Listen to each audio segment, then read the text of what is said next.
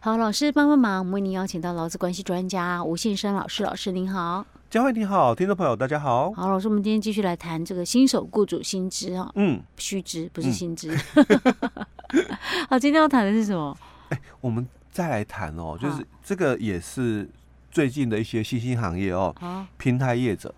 好啊，那其实这个也也不一定是平台业者才会发生啦，有、嗯、有些像一般的传统业然后、嗯、也有可能会发生哦，只是说如果是传统的这个这个那个商家嘛，那你标错价了哈，标错价，哎，对，标错价哈，可能那个影响不会很大，因为它是传统市场嘛，而是标错，顶多这个消费者哦，可以一买。哦，一两个买了之后就发现了。哦。可是他是那个网购的一个平台业者嘛，所以当这个这个讯息一出去哦，哦，大家一发现一传十，十传百，对对，那个一下子一下定 那个量。一下就很像爆量了。像之前好像有什么手机啦还是什么，好像都有发生过这种情形，过这样情形的哦。对，哦，好，所以因为员工标错价喽哦，那所以你看哦。我我又要维持我的商誉，嗯，哦，可能公司我就不得不出货，哎，我就就只好认了嘛，我不就、嗯、我就得出货、哦，可是，哎，卖越多赔越多、嗯、哦，好，所以啊，哦，这个可不可以扣员工的一个薪水补偿？那我要相反的来讲一下哦，如果今天标错价是标比较多了，那一般消费者也不晓得那个价格，他也买了，那这样子我就让公司又多赚钱了。那我可不可以要求可以分红？哎、欸，这反向思考哦。对啊，哎、欸、对，可是哦，嗯、一般哦很难成立，就是这个多一个零的时候，消费者会接受。搞不好就是有那种状况啊，啊，对不对？我根本完全对这个东西我不不了解它的市场啊，嗯、我还觉得说哇，这个卖这么贵，肯定是很好的东西的。有些人就觉得贵才好，嗯，可是这很难讲啊。可是因为哦，在我们的这个、嗯、虽然现实不太可能 对消保法里面它也有规范哦，但我我也可以在一定时间消费者啊，在一定时间内退货。哦，哦，所以其实大概这种情况很难成立了哦，嗯、但比较多的就是。哎，少打一个零之后哦，那那这个很多人就订购了嘛哦，哦，好，那这样的一个情形哦，造成公司的一个亏损的话哦，嗯、那因为是你造成的嘛，嗯。哦，所以这个时候其实当然员工自己啦，嗯、哦，也也有一点的自知之明，是我造成的一个损失、是，可是要我。赔吗？所以有时候老板说啊，不然我们一人一半啊。哦，有些公司啊，对，他说不然我们一人一半啊。哦，那这样可不可以？哎，我想看，他如果说扣员工薪水啊，对，扣。我们我们上一次有讲到那个迟到扣钱，不能用扣钱，啊，要用罚钱。嗯，那我我把它改成罚钱。这罚钱又觉得很怪，你做错事了，我罚你钱。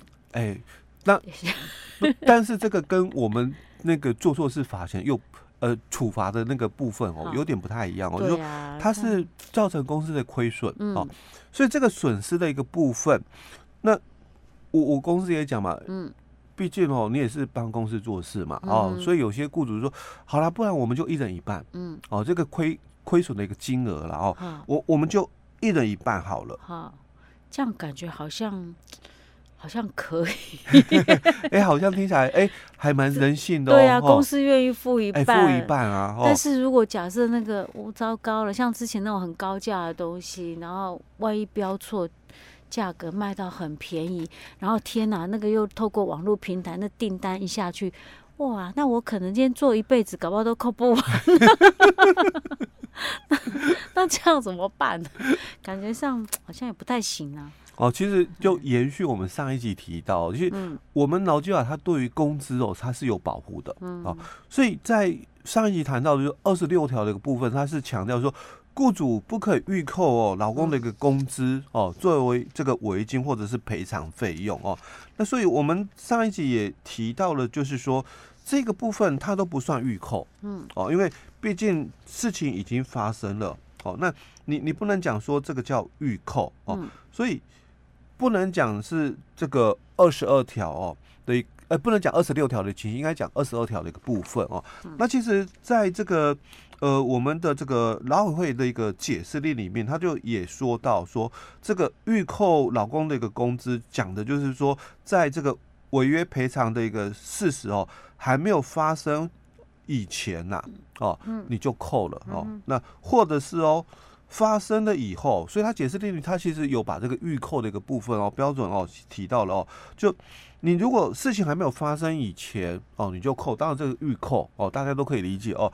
但他这里还有一个说法，就是说，虽然事实已发生哦，但是责任归属范围大小、金额多寡等等还没有确定以前哦，那老板就先扣了，那这个也是预扣，嗯，因为。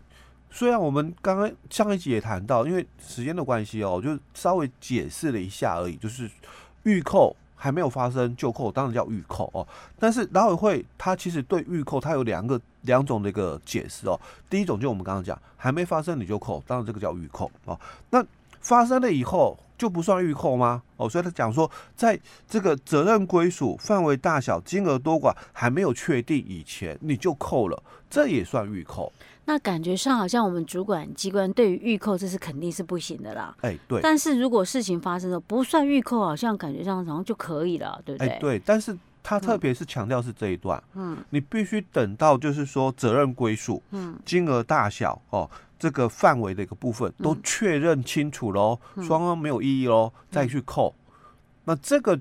就哦，所以包含像金额多寡，嗯，也要双方同意。哎，对，责任归属哦，哦，所以我刚才会提到说，在我们主管机关，他对于预扣来讲，他有两层的一个解释啊，一层就是比较我们都能够理解的，嗯，还没发生就扣哦，这叫预扣。那另外一层比较深入的一个解释，就事情虽然发生了，嗯，但是因为责任。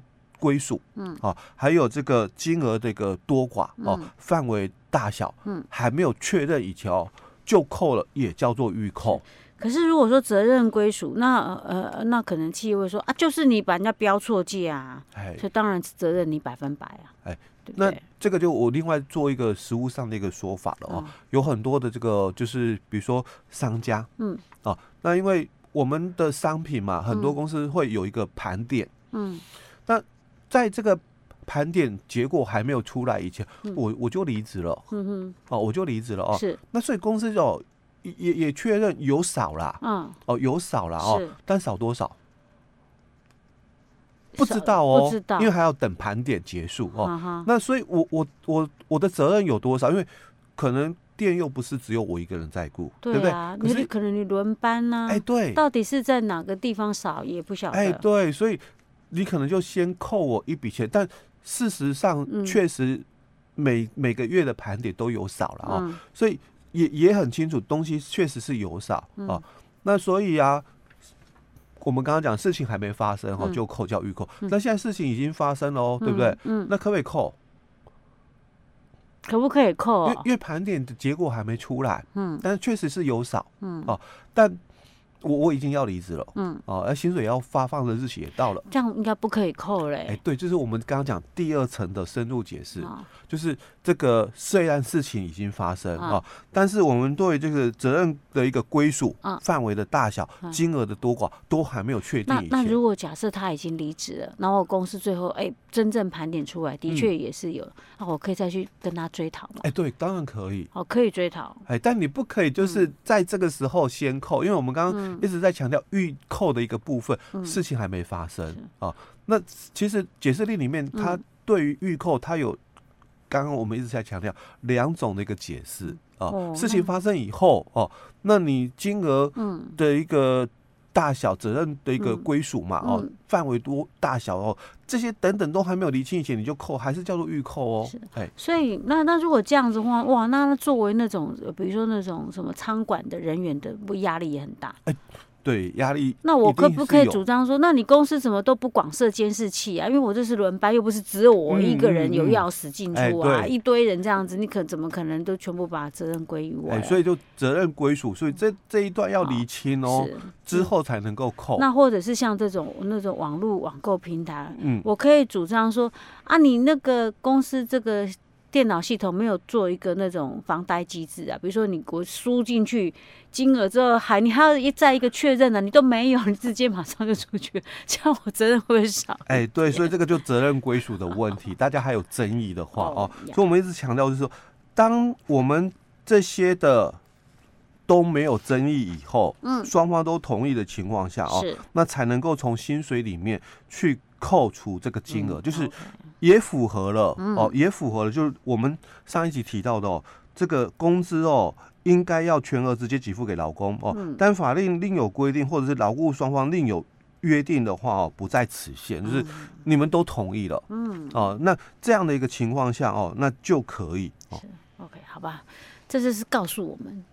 工作的时候要专心，对，要认真一点。不过有些人搞不好真的工作量很大，有时候难免会出错了哈。嗯，但是其实哦，嗯，这个行政解释令里面哦，它对于这个劳雇双方另有约定哦，其实它其实是有蛮某种程度上是呃保护老公的哦，就是说虽然呃我有跟公司借钱，嗯。哼。哦，我有跟公司借钱啊，好那。如果这个要还我借的钱呢？哦，那可不可以从这个我的薪水里面扣？嗯，哦，其实基本上哦，还是回到就是说，嗯，虽然我们这里强调是劳资双方另有约定哦，嗯，但基本上呃，这个借款的一个部分哦，你你的一个偿还呐，嗯，呃，基本上还是要保留一定的就是。